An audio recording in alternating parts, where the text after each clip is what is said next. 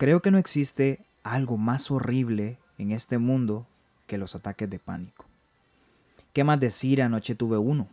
Literalmente sentía que moría. No es de lo molestos e incómodos que son. Es que la ansiedad es un estado incapacitante. Estos han sido los cinco años más difíciles de mi vida. Y es que de repente, sin preguntarlo, llegó a mi vida. Entiendo cómo te sientes, te comprendo, sé que es estar deprimido y ansioso. Pero en realidad estamos escuchando el mensaje que tiene la ansiedad para nosotros. Soy Daniel Hernández y esto es Jóvenes Cristianos PC.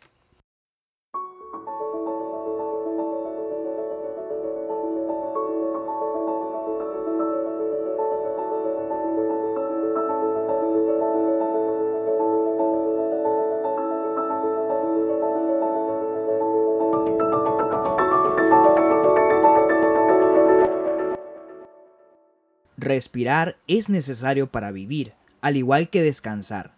Darte el tiempo suficiente para ser consciente de ti mismo y conectarte con la realidad es un alivio para el alma atribulada.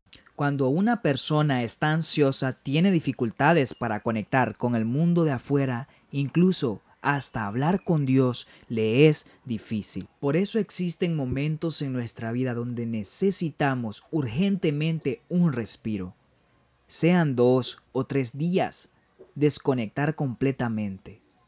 Pueda que sea el momento perfecto para tomar esas vacaciones soñadas, pero te aseguro que después de esto volverás diferente. Escribo este podcast mientras contemplo un hermoso atardecer. Tomo parte de mi tiempo de descanso para dedicártelo a ti. Me hace completamente feliz poder ayudar a los demás con un par de consejos. Punto número uno aprende a escuchar la ansiedad. La pregunta es, ¿qué necesito para sentirme mejor en este momento? Pueda que necesites dormir un poco o salir de casa a tomar aire. No digamos lo feliz que te haría comer tu comida favorita. ¿Por qué estoy ansioso? ¿Hay algo en especial que atormenta mi mente? ¿Tienes hábitos que den cabida a estados de neurosis y desesperación? El beber café, usar excesivamente tus dispositivos electrónicos, no haces ejercicio, ves pornografía, estás lejos de Dios, el pecado te hace sentir culpable y esto te atormenta. Segundo punto, subsanar. No me pregunten por qué uso demasiado esta palabra en mi vocabulario.